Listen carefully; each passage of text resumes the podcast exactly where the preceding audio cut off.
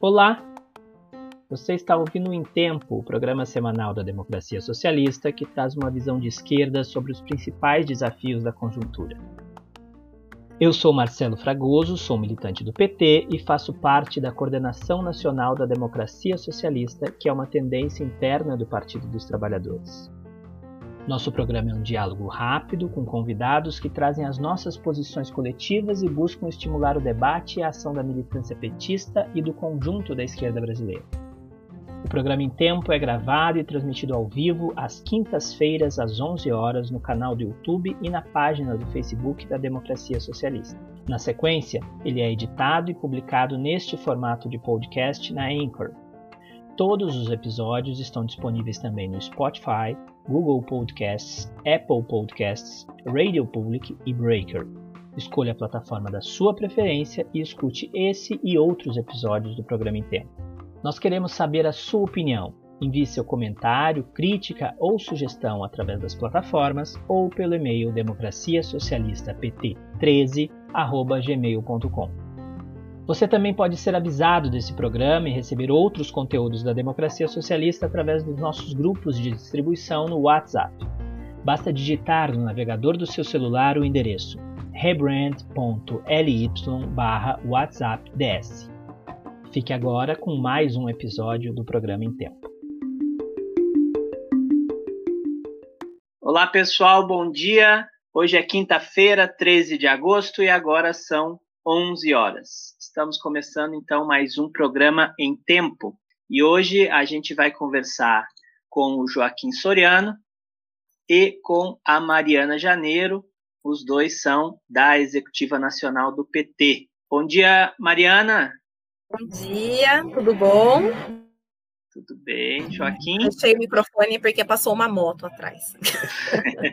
bom dia, pessoal. Bom dia a todas e todos. Nosso tema hoje, então, aqui com a Mariana, com Joaquim, são as eleições 2020, a política de alianças do PT e a luta pelo fora Bolsonaro. Seja todo mundo muito bem-vindo, vão chegando aí, vão deixando seu bom dia, curtam essa transmissão, compartilhem aí para que vá chegando um maior público aqui para conversar com a gente hoje. Esse é o nosso 12 programa em tempo.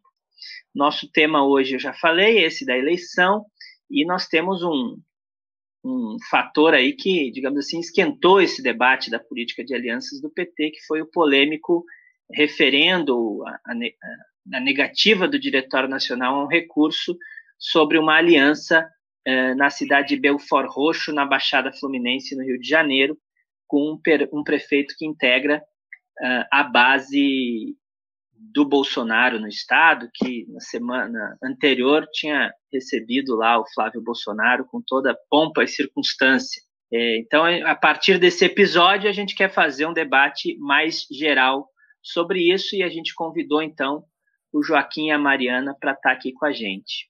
A Mariana é secretária nacional de mobilização do PT, é, é pré-candidata a vereadora pelo PT em Jundiaí, aqui próximo a São Paulo, é, é a militante negra, feminista, socialista é, e integra a corrente militante, militância socialista.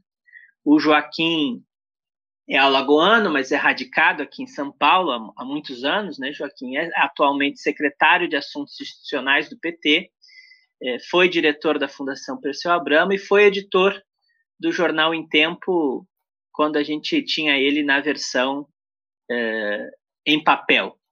Então, vamos começando aqui. Bom dia para o pessoal que já chegou: Álvaro, Lavínia, Maiara, Rai, Amanda. Temos gente aqui já de vários estados é, conosco. O Álvaro está dizendo que você é gaúcho de formação também, Joaquim. Pois é, você esqueceu, pulou isso. É... é, vamos lá. Começar, então, justamente por essa polêmica, digamos assim, com a pergunta para o Joaquim, né?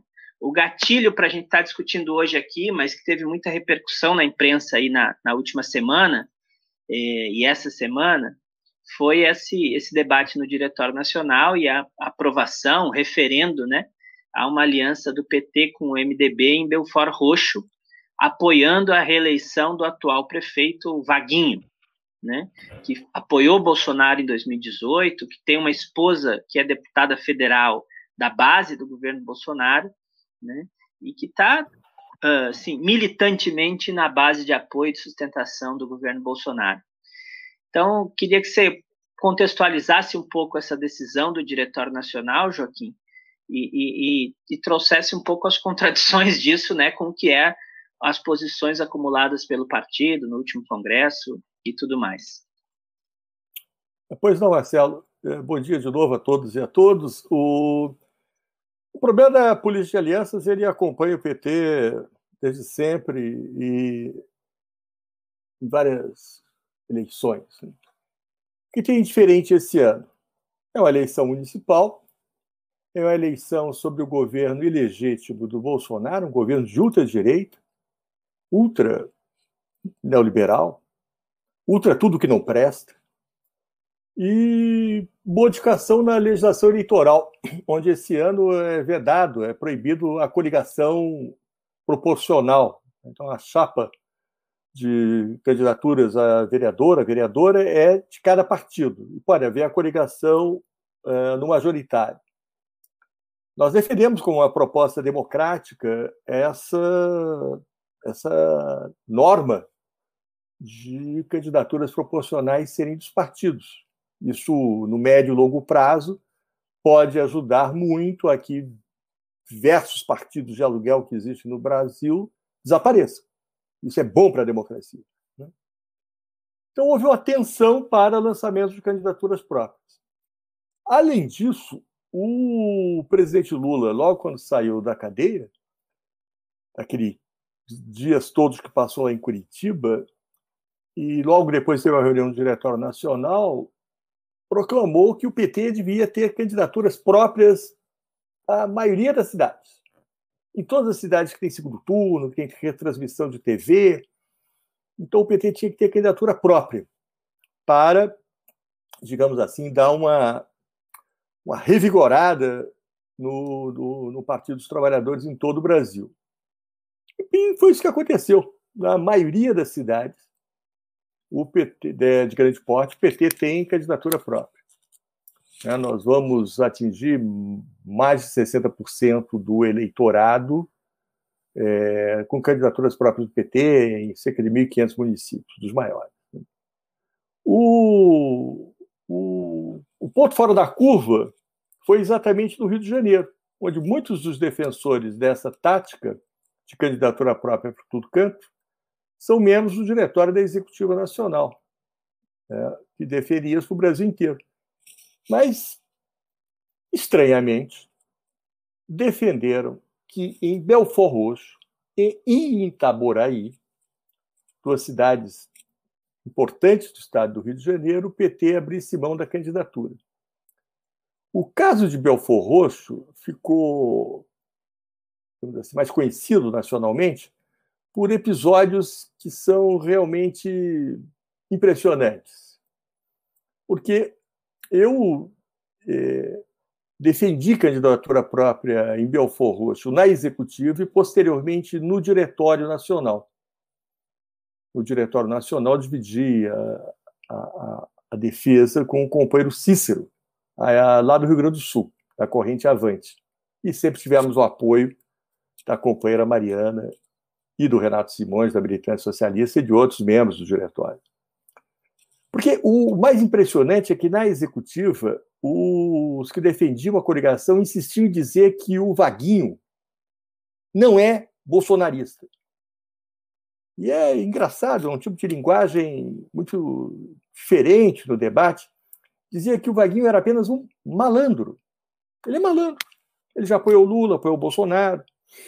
Então ele não é bolsonarista.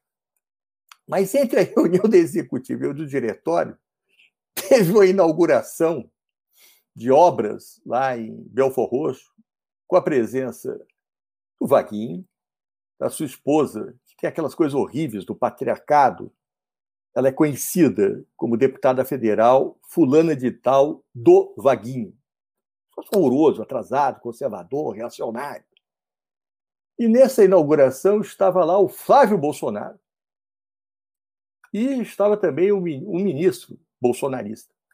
E foi um. Está gravado, saiu da grande imprensa. É, o próprio Vaguinho colocou no, no Twitter dele uma comemoração ao festival bolsonarista que ali ocorria, onde não há nenhuma, mas nenhuma sombra de dúvida que o Vaguinho é bolsonarista, que a deputada presente é bolsonarista, o Flávio Bolsonaro fala que ela é da base do Bolsonaro, que Belfor Roxo votou massivamente no Bolsonaro, agradece ao Vaguinho. Enfim, é um festival horroroso. E mais no Diretório Nacional, os defensores da aliança continuam dizendo, frente a essas evidências, que o Vaguinho não é Bolsonaro. É apenas um malandro. E lá para a votação do Diretório Nacional, foram 29 votos a favor da coligação, 25 contrários e 11 abstenções. Logo a seguir, os companheiros da Avante apresentaram um recurso à votação do, do Diretório Nacional, vai ter outro Diretório Nacional na próxima segunda-feira, alegando a resolução do partido, uma resolução do partido sobre eh, coligações que veta, proíbe. É a única frase que não há dúvida da interpretação da política de alianças, que com bolsonarista o PT não faz aliança. Então, com base nessa resolução e com base na votação, porque vocês podem fazer a conta, 29 é uma minoria dos membros do Diretório Nacional a maioria ali presente ou votou contra ou se absteve. É? Com base nisso, pediram a reconsideração do, do, do, da questão do voto. Outra coisa interessante que teve também nesse debate é porque o membro muito importante do PT, vice-presidente do partido do Rio de Janeiro, Washington Quaquá, que defende a aliança com o Vaguinho, ele também dizia que a candidata do PT, a Tainá Sena, ela não era bem candidata. Ela era candidata, na verdade, a vereadora, mas estava utilizando essa polêmica para se projetar e tal. Então, uma novidade também é que no recurso para o Diretório Nacional, a Tainá também subscreve, também assina. E mais recentemente, nas redes sociais dela, ela faz um depoimento para dizer sim, que participou do governo do Vaguinho, mas rompeu com o governo do Vaguinho, logo no início. Ela também já foi candidata a deputada em 2000 e 2018. Fala das violências sofridas na sua campanha por conta destes bolsonaristas. E também, no meio dessa polêmica pública, apareceu também o depoimento do representante do PSOL de Belfor Roxo, da Rede Sustentabilidade e do PCdoB, dizendo que apoiam que o PT tenha a candidatura própria da Tainá, porque nesses termos eles poderiam fazer uma coligação é, desses partidos progressistas em torno da candidatura da Tainá. Então vocês imaginam o que é o que é essa essa essa decisão? Não, é? não há dúvida que o Vaguinho é bolsonarista, tem uma candidata, sim, a prefeita, uma jovem mulher negra com experiência, já foi candidata. Fala também do, do desastre do governo do Vaguinho, especialmente da política contra a juventude. Né? Então, é uma, é uma situação assim. É melhor o PT apoiar a candidatura própria, rever essa posição que tanto estrago faz para a imagem do PT, especialmente do Rio de Janeiro. Eu utilizei, tanto na executiva quanto no diretório nacional, e repito aqui, companheiro, até uma candidatura da Benedita da Silva, da cidade do Rio de Janeiro, aí do lado, enfrentando bolsonarista, Wilk Zilsta, a ultradireita de várias. Como é que vai falar que é oposição se ali do lado tem o Vaguinho? Né? É. Então, isso, isso tem, tem que ser revertido. Não é, Mariana? Eu acredito que temos elementos suficientes para o Diretório Nacional analisar e reverter essa posição equivocada. E e é o, o episódio que revela um, um, todo mais profundo, né, Mariana? Essa ideia de que tem uma parcela da direção do partido é, que a gente já viu que não, ela não está, digamos assim, é, limitada ou, ou, que é o que, por exemplo, o presidente do PT do Rio de Janeiro, lá o Poacá, tentou fazer, de que fosse uma, fosse uma luta de ex-presidente, né, que fosse uma luta de tendências, né, é, mas de que isso revela um, um, drama mais profundo do partido, né, essa ideia de insistir numa tática eleitoral é, casuística, sem identidade programática, descolada de uma ação mais estratégica contra o Bolsonaro, de uma identidade mais estratégica do partido. Então isso revela muito é, do que do que está posto nesse debate, né?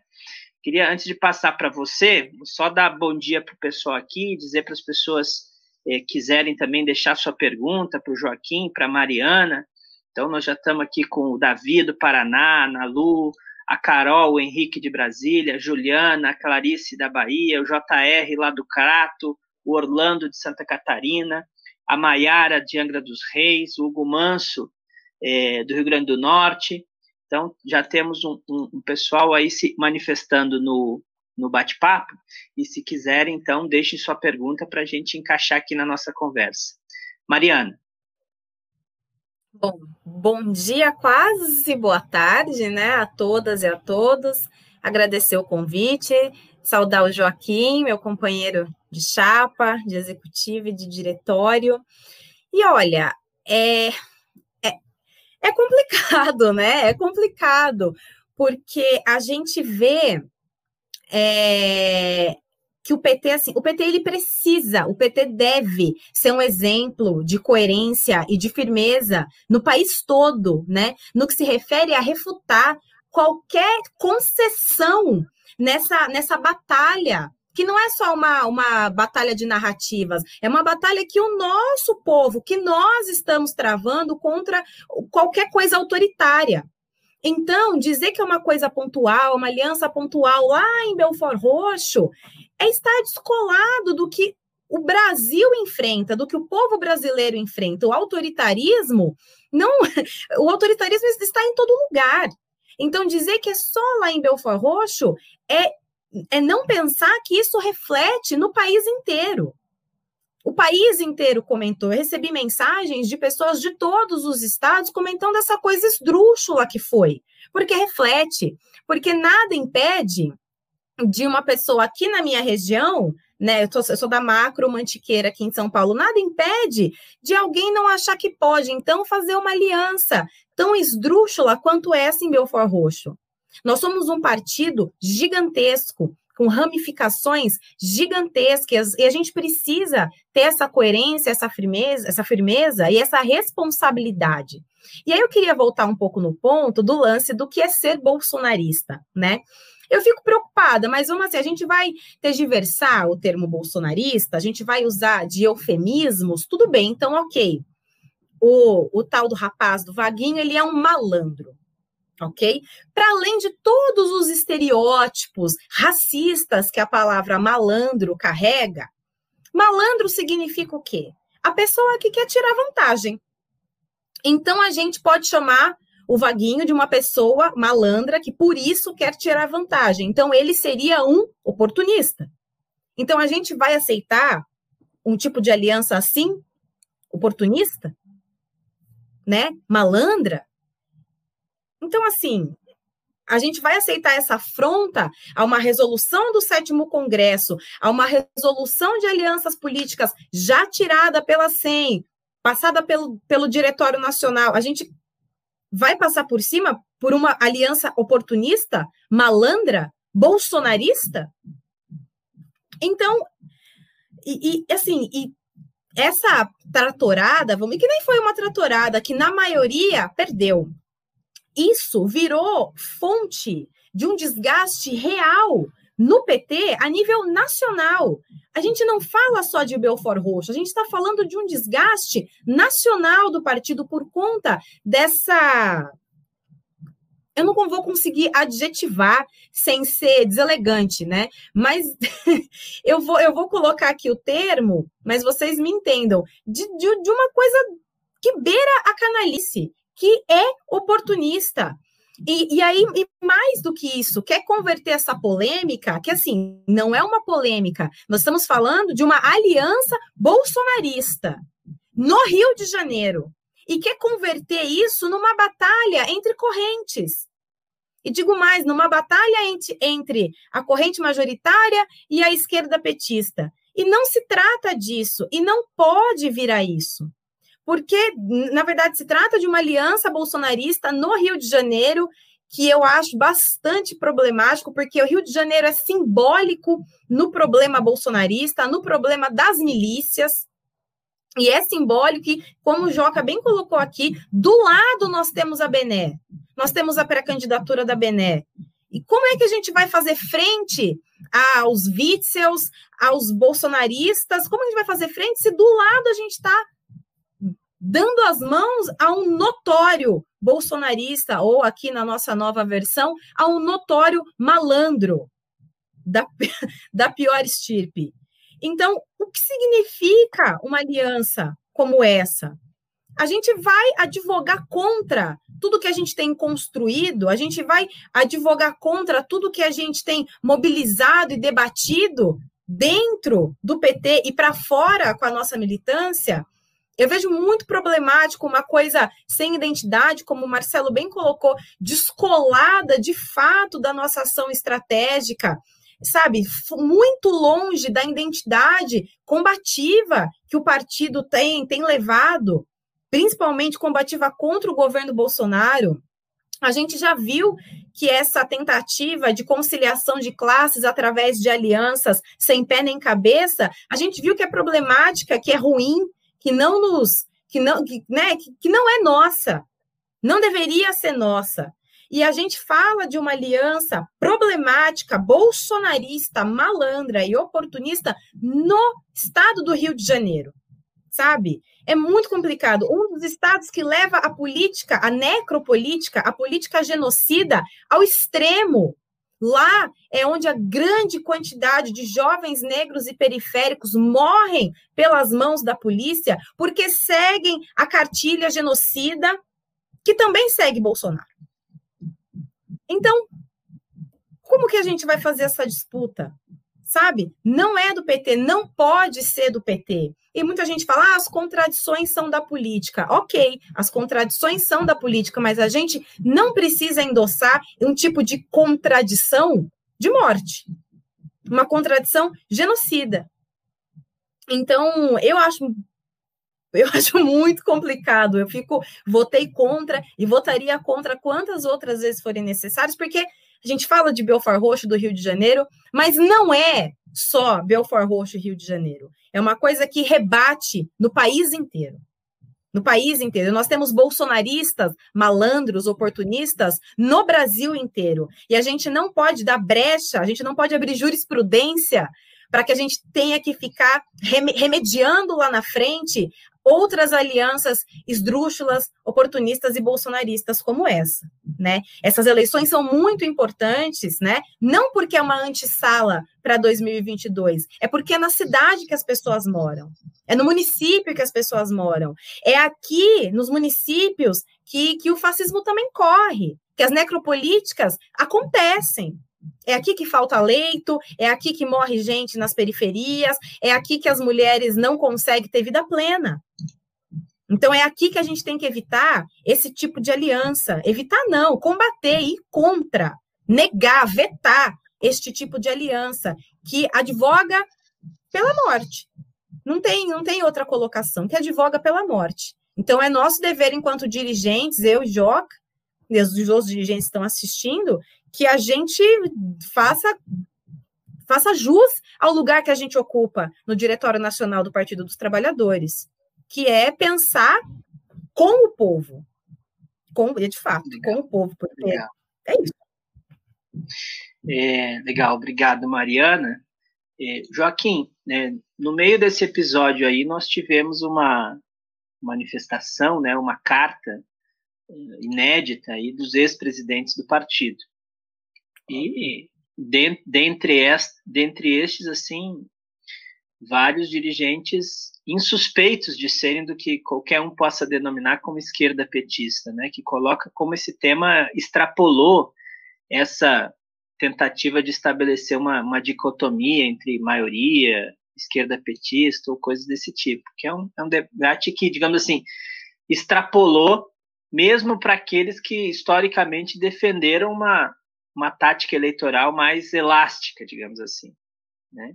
Então, queria que você falasse um pouco de como é que esse documento repercutiu aí na direção e na linha do que a Mariana colocou, colocou se você acha que, e algumas pessoas já estão perguntando isso aqui no chat, assim, se tem espaço para o Diretório Nacional rever essa decisão.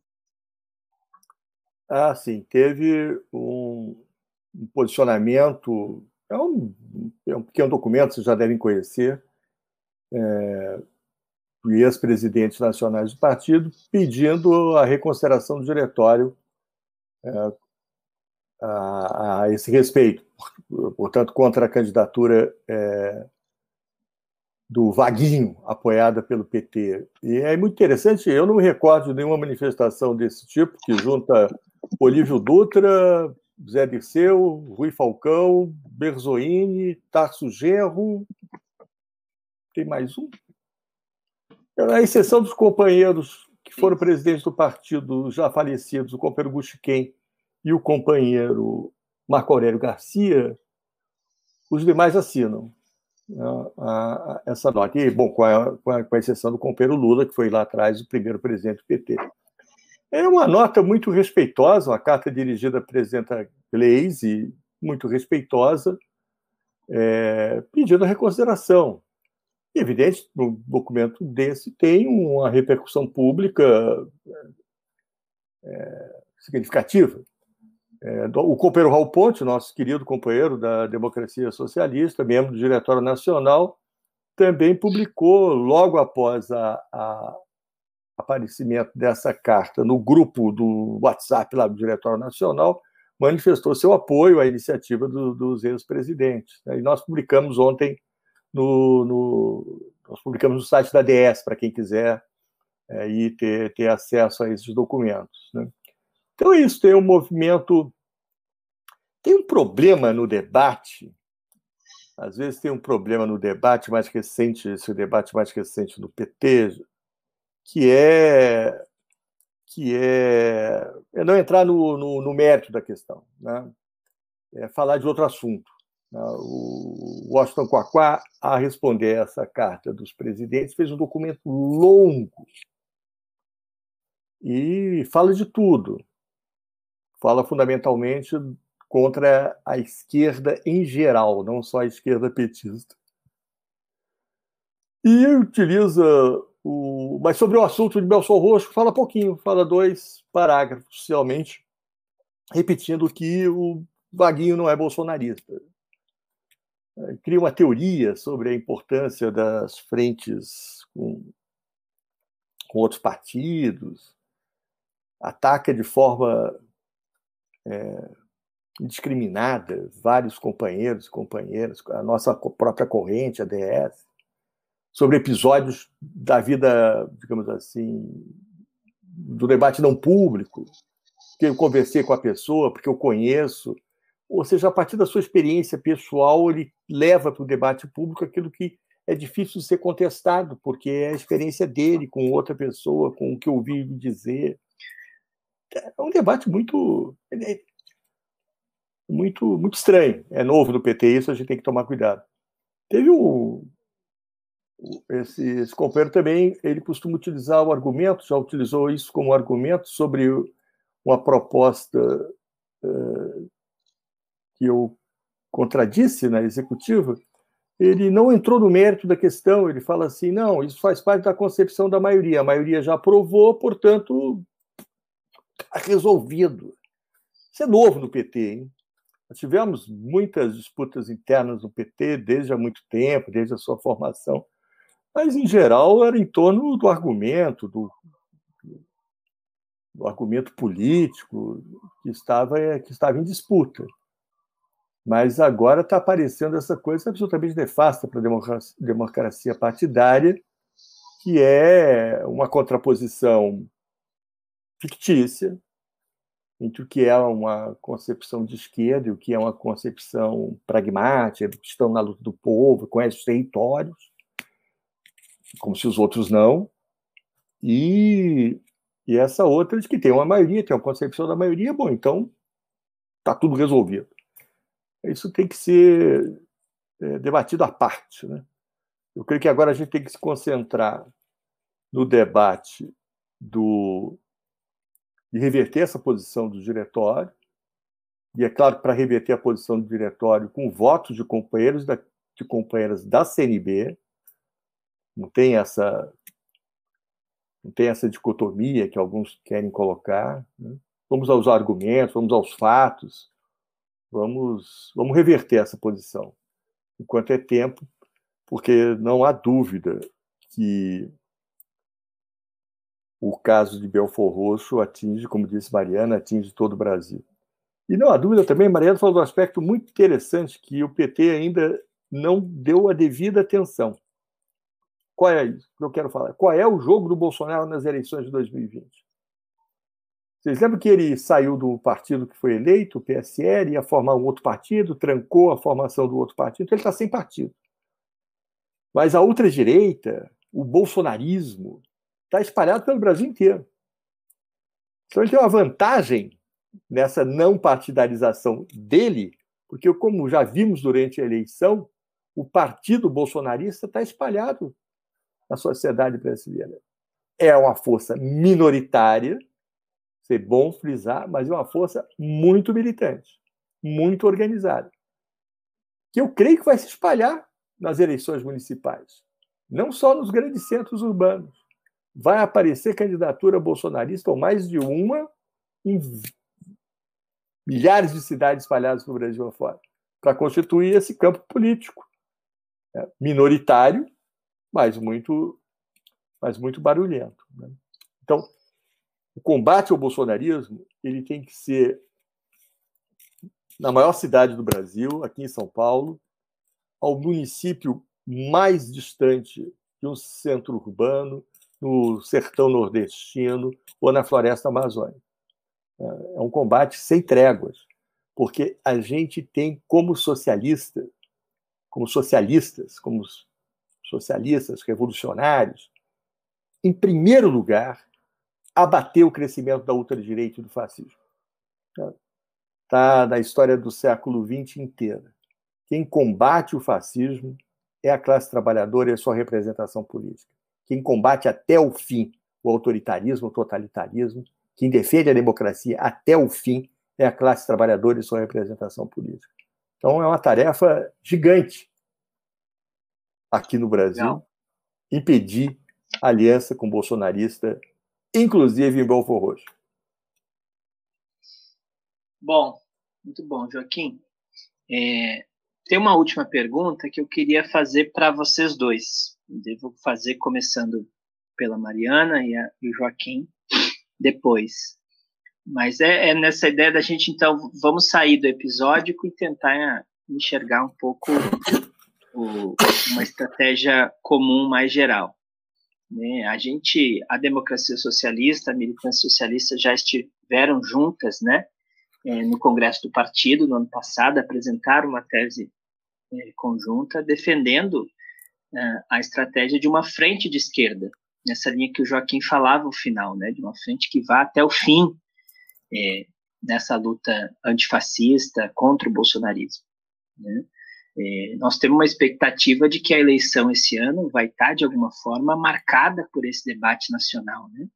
É, pelo tema da pandemia, ultrapassamos aí a marca dos 100 mil mortos, né? O, como é que esse governo se comportou uh, ao longo desse ano nesse tema, né? E por uma centralidade de, de uma luta política pela questão local, pela vida concreta ali no município, mas sabendo que as soluções estão muito limitadas hoje pela postura, pelo programa é, que dirige o país.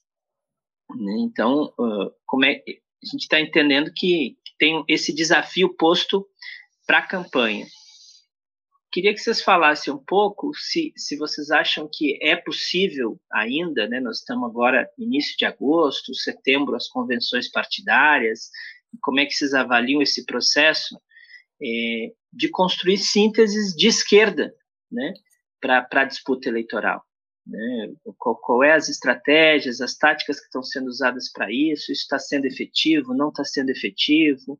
O, o que, que são as dificuldades que a gente está encontrando nesse norte, digamos assim, de trabalhar com candidaturas que unifiquem um campo de esquerda, um campo progressista eh, nas cidades, né, que a gente está entendendo que é o, é o principal desafio, né, e, e que papel isso cumpre na construção desse bloco de luta aí pelo fora Bolsonaro, de luta para superar esse governo, para superar esse, esse programa é, que está à frente do governo federal hoje. Então, queria ouvir um pouquinho a opinião de vocês dois sobre como é que está esse processo, desde a realidade local, mas também do que vocês estão acompanhando aí é, em todo o Brasil de formação das, das chapas petistas. Mariana? Olha, é, relacionado à frente ampla, eu já falei muito sobre isso. Olha, gente, meu cabelo com vida própria.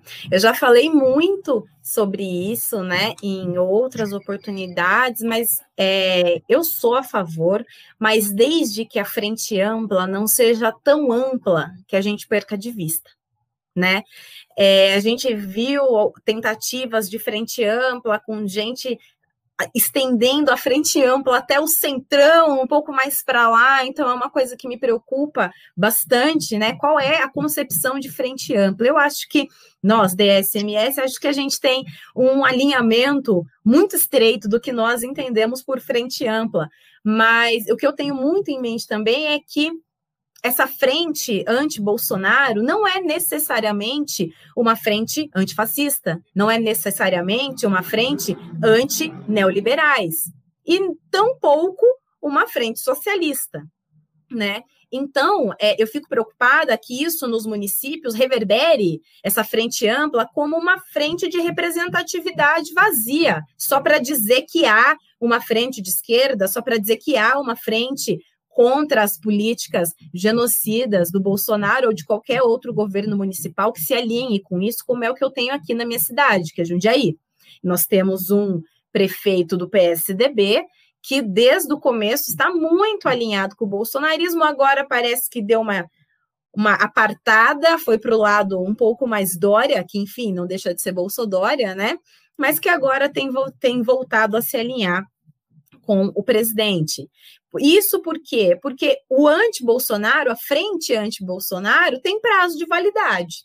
Agora, a frente antifascista, anticapitalista, a socialista, a feminista, a antirracista, não tem prazo de validade, porque é uma luta permanente.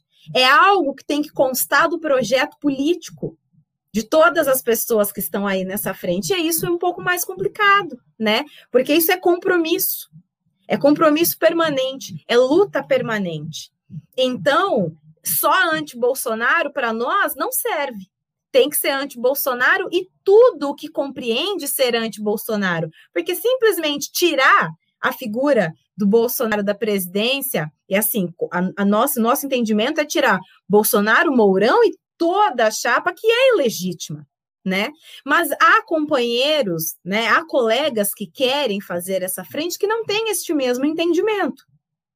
Então, fica complicado de construir uma unidade de esquerda dentro disso, né? Aqui na minha cidade, por exemplo, não foi possível, né? Não houve maturidade política suficiente para que a gente chegasse nessa unidade de esquerda, nessa frente de esquerda, né? E aí entra um pouco também do que a gente chama de fogueira das vaidades, né? Que não permitiu que nós chegássemos nessa síntese de esquerda. Mas eu tenho muita preocupação de, na diferenciação da luta anti-Bolsonaro da luta antifascista, que são coisas que nem sempre estão juntas.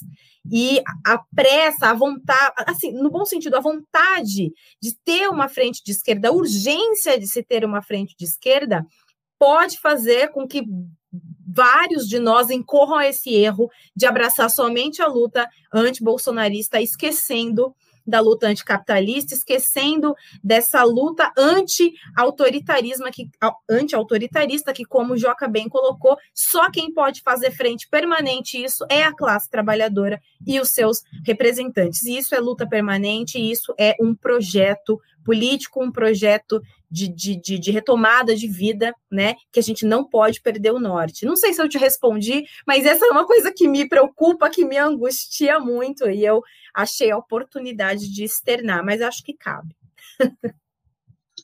cabe sim. É, Joaquim? Então, tem um problema. É, tem um problema muito importante nos partidos de esquerda, nos partidos socialistas, no enfrentamento das eleições de 2020. Ah, concordando com a, com a Mariana, nós, nós, nós pleiteamos uma frente de esquerda, uma frente programática, com os partidos de esquerda. O PT, o PSOL, o PCdoB, setores do PDT, setores do PSB, que tem uma plataforma comum, que é o combate ao autoritarismo, a defesa da democracia e a luta contra a austeridade. E a permanência da luta pelas nossas bandeiras emancipatórias. Mas nesse campo nós não, não tivemos muito sucesso. Até agora. E o tempo corre. Por quê? Porque nós não vivemos, dizemos isso desde o golpe que afastou a presidência da, da Dilma, que nós não vivemos uma, uma democracia. Nós vivemos sob um regime de exceção. Então o pessoal fala assim: não, Vamos lançar candidaturas em todos os cantos e no segundo turno nos encontramos, que assim é na democracia.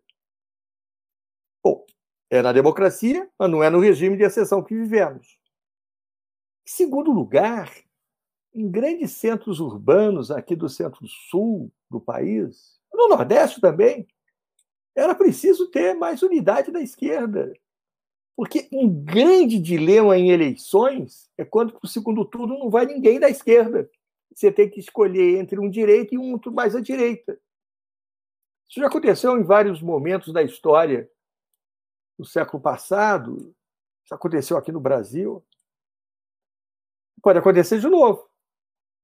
Então, é claro que o PT tem mais responsabilidade sobre a construção dessa frente, porque é o maior partido é o que tem mais inserção, mais história.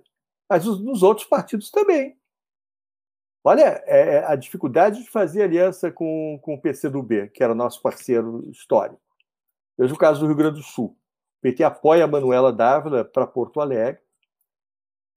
E foi difícil, mas conseguimos. Agora temos o apoio do PCdoB, por exemplo, para o companheiro Pepe em Caxias. Mas é pequeno o número de coligações. Né? No caso da, da, da capital da Bahia, em Salvador, você imagina para enfrentar o candidato do ACM Neto, que governa a cidade. Tem uma candidatura do PT, uma do PSOL, uma do PCdoB, uma do PSB. Vai encontrar no segundo turno quem? Né? No caso de Manaus, Manaus, o companheiro do Zé Ricardo, tem chances reais de disputar e o segundo turno em Manaus. Estava com a negociação com o PSB. Mas, como com o PSB tem o problema do Recife, a direção nacional do PSB se desresponsabilizou por organizar alianças afora já estavam acertadas. Né? E lá o PSB em Manaus já se abrigou sobre outra legenda, da direita, inclusive. Então, nós vamos entrar é, nós vamos entrar muito, muito separados. Além do caso também complicadíssimo do Rio de Janeiro, o Rio de Janeiro tinha a candidatura do companheiro Marcelo Freixo, do PSOL, que contava com o apoio do PT desde, desde sempre. De repente, o Freixo sai da campanha. Sai da campanha, não é mais candidato. Alegou razões públicas, tem as razões de foro íntimo, tem as razões da disputa interna do PSOL, nem sempre são bem difundidas. Bom, o PSOL lançou uma outra candidata, o PT lançou outra candidata. Então, se, se parou a negociação da, da busca de unidade, da busca de, da frente, é porque mudou o candidato. Bom, é importante, o Freixo tem um nome prestígio, fez uma votação muito expressiva, mas isso não é, no nosso ponto de vista, é, razão suficiente para romper a possibilidade de aliança. E tem o caso aqui de São Paulo. Caso aqui de São Paulo, que o PSOL fez uma prévia interna, a chapa Boulos Erundina fez 60 e tantos por cento dos votos, concorreu com mais duas candidaturas, né? e é uma chapa muito potente, muito forte. A Luiz Erundina foi nossa prefeita em 88, continuou a sua militância é, quando saiu do PT, no PSB, é, mais recentemente no PSOL, tem um, um prestígio, uma memória frente a vários setores que votam no PT que é muito importante. E aqui a candidatura do companheiro Tato ainda está tá muito isolada. Né? Bom, tem a candidatura do Orlando Silva aqui em São Paulo, que ademais fez uma entrevista desastrosa, deu uma entrevista desastrosa para a Folha de São Paulo há poucos dias atrás. É, é, mas eu, eu, assim, o Orlando é o setor do, é o setor do, do PC do B, usar uma linguagem bem delicada, é, mais amigo do Rodrigo Maia, né? digamos assim. Mas o fato é que entramos na disputa de 2020 e temos ainda que buscar protocolos, acordos de não agressão no primeiro turno, de caso uma candidatura dessas consiga chegar ao segundo turno, organizar aí sim a frente de esquerda. E o que é também é, recorrente em todas as eleições, principalmente nas municipais, que são os prazos.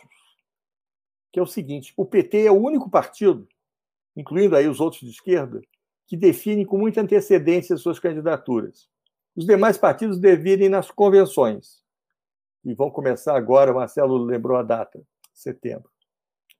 Então, até as convenções ainda tem algum tempo de ajustes. Eu espero que tenha. Né? Em várias cidades, em várias capitais, ainda tem tempo, ainda tem tempo de ajuste. Né? Eu soube também que em Belo Horizonte, em Belo Horizonte vinha uma discussão de frente de esquerda, PT, PSOL, PCdoB, outros segmentos, é? E, ao fim, o, a companheira Áurea do PSOL, que é deputada federal, fez uma proposição de ter uma. Eh, ela gosta de. É uma co-candidatura, para ser uma co-prefeitura. Então, é uma proposição de ter uma aliança com o PT já no primeiro turno, dividindo as responsabilidades, a aparição pública e anunciando para a sociedade que o governo também será assim. Né? Mas, frente a isso, a maioria do PT de Belo Horizonte optou pela, pela candidatura própria, candidatura do Nilmário Miranda, um companheiro da esquerda, da tradição do PT. Todo respeito ao companheiro Nilmário, mas parece bastante evidente que a junção das, das forças de esquerda em Belo Horizonte é, seria muito importante, como no Rio de Janeiro, como em São Paulo como Florianópolis, Curitiba, como tentamos em Porto Alegre, e em parte conseguimos com o PCdoB, mas tem também a candidatura do PSOL.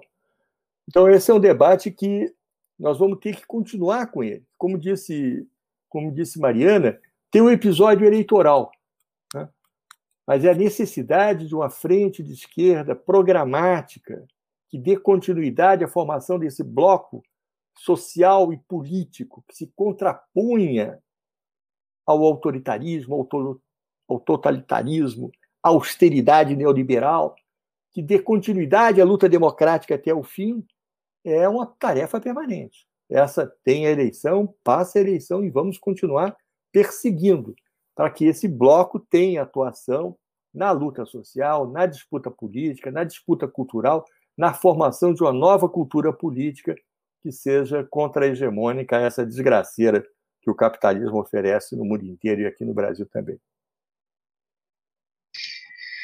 Obrigado, Joaquim.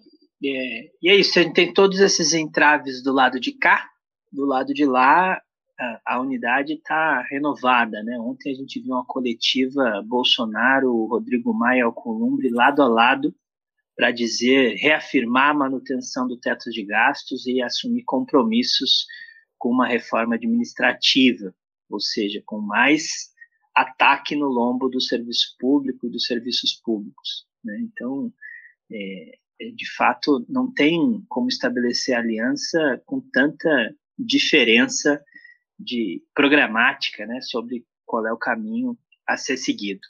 Antes de terminar, vou pedir licença aqui para o Joaquim e para a Mari para fazer um, um jabá nosso, que é que nossa revista Democracia Socialista, a gente lançou ela na, na segunda-feira, então vou, vou colocar aqui para vocês o. Ela está no nosso site, no democraciasocialista.org.br, só você chegar lá para baixar é, gratuitamente. Então, uma revista muito bonita, muito bem feita, e que você pode baixar lá o PDF gratuitamente, acessar os artigos. Né? Temos uh, artigo aí do, do Carlos Henrique Harabe, A Crise Alternativa de Esquerda, o desafio de um programa transformador, que é um artigo do Raul Ponte, sobre o qual a gente já fez um programa anterior aqui com o Raul Ponte e a Laís também, que é pré-candidata lá em Juiz de Fora, da vereadora. É, sobre o SUS, também fizemos o programa passado aqui com o Ronaldo Teodoro e a, e a Manuele Matias. É, tema econômico com o Arno Agostinho, com a Marilane Teixeira, a Margarida Salomão, nossa deputada federal, trazendo o debate da educação, e o Danilo e a Tica, a Tica estava nos assistindo aqui, eh, nesse tema da América Latina, e também, há dois programas atrás, debatemos esse, esse assunto com a Marília e o Rafael Freire, eh, você pode procurar aí na nossa playlist esses programas. Eh, a Clarice também estava aqui assistindo o nosso programa há pouco, nos traz uma contribuição, um artigo importante aí a partir é, do debate da Wendy Brown, o Juarez Guimarães, com o debate do marxismo, uma homenagem ao Ordir, ao Ordir Blanc, um belo artigo do nosso camarada é, Beto, é, e a, uma poesia da Sofia de Mello, que também é muito bonita. Nós sempre tentamos trazer essas diferentes perspectivas aí para nossa revista. Convidamos a leitura, que vocês façam o download, leiam esses textos aí que estão disponíveis para vocês. É, Joaquim, Mariana, seus, seu, suas considerações finais, seu adeus para o pessoal aí, que pelos comentários gostou muito do debate. Eu primeiro ou Joaquim primeiro? Tanto faz. Pode você que você. manda, Mariana, como sempre. Você que manda. Já que eu abri o microfone, vou falar. Bom, queria agradecer o convite, viu, Marcelo, de novo, né? Agradecer a DS, agradecer também a companhia aqui do Joaquim e dizer que, bom, é, não é matéria vencida, não é página virada, não é um assunto vencido, né? Eu acredito que o diretório vá reabrir esse ponto de discussão, porque, enfim, foi uma coisa que gerou desgaste no PT a nível nacional, e como eu já falei, é uma coisa que reverbera né, em todo o país, porque a gente não pode criar esse tipo de jurisprudência nefasta, né? A gente não pode permitir esse tipo de coisa que aconteça, que ocorra como se fosse uma coisa normal, né? Nós temos responsabilidade para com o nosso partido, para com a nossa militância, para com a nossa construção de projeto de país, de projeto de cidades, de territórios, e a gente não pode, não deve, e nós não iremos abrir mão disso até as últimas consequências democráticas e republicanas que a gente encontrar nas instâncias internas aqui do PT. E é isso, agradecer o espaço, a oportunidade e vamos, vamos ver como, como que as coisas vão se dar daqui para frente, tá bom? Muito obrigada. A gente que agradece. Muito bom, Mariana. Muito obrigado, viu? Joaquim? É, eu que, também queria agradecer principalmente a presença da Mariana aqui conosco. Queria sugerir ao Marcelo que bote direitinho aí o nome dela e o telefone para chamá-la mais vezes para participar aqui do nosso programa. É sempre muito bom, muito agradável. E quero dizer a todos e todas que estamos aí, nesse ano de 2020, com tarefas gigantescas. Muito trabalho pela frente, seguramente um ano que vai marcar a nossa existência militante, que vai exigir de nós um esforço muito grande, um trabalho organizativo um trabalho meticuloso de pensar as nossas candidaturas e organizar as nossas vitórias eleitorais. Nós estamos espalhados aí no Brasil inteiro. Eu tenho dito que a situação do PT não é, é tão favorável quanto muitos propagandeiam. Tem um certo exagero retórico, um certo patriotismo partidário que não é bom para análise concreta de uma situação concreta. Mas creio que, no caso específico da nossa corrente, viu, Mariana? Espero que também da militância socialista e do conjunto da esquerda petista tem um posicionamento no território nacional muito, muito interessante. Muito interessante para a disputa e muito interessante para, para vitórias. Porque a gente precisa sair desse quadro de 2020, de 2020 com uma configuração partidária mais favorável às posições socialistas, às posições de esquerda, para travar o debate no PT para que posições mais avançadas cheguem à maioria do partido. Né? E isso é feito com um debate político, com disputa política e com vitória. Né? Uma rede de prefeitos e prefeitos espalhados pelo Brasil, uma rede de vereadoras e vereadores espalhados pelo Brasil, sem dúvida, mudam a qualidade da disputa no partido e principalmente na sociedade. Né? Nós precisamos de um partido mais à esquerda, não é para satisfazer a nossa vontade de esquerda, é para ter um partido mais potente, mais capaz para lutar e derrubar o governo Bolsonaro e erguer uma alternativa democrática popular, com base em um programa político, um programa de transformações sociais, políticas, culturais, um partido que seja capaz de trazer de volta o sonho de ter um Brasil livre, soberano, que caminhe para a transição ao regime dos nossos sonhos, a uma sociedade socialista. Obrigado. Obrigado, Joaquim. Obrigado, Mariana.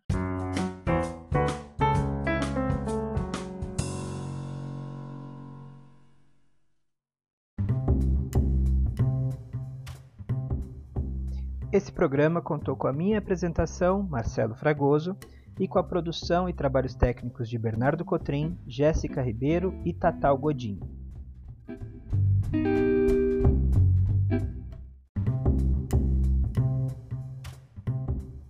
E aí, você gostou do programa?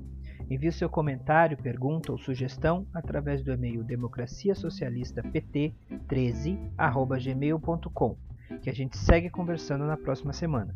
O programa em tempo é gravado e transmitido ao vivo às quintas-feiras às 11 horas da manhã pelo canal da Democracia Socialista no YouTube.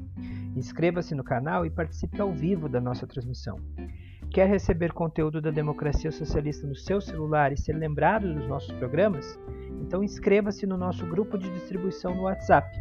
Basta digitar no navegador do seu telefone o endereço rebrand.ly barra WhatsAppDS. Muito obrigado pela audiência, fiquem bem e até a próxima semana.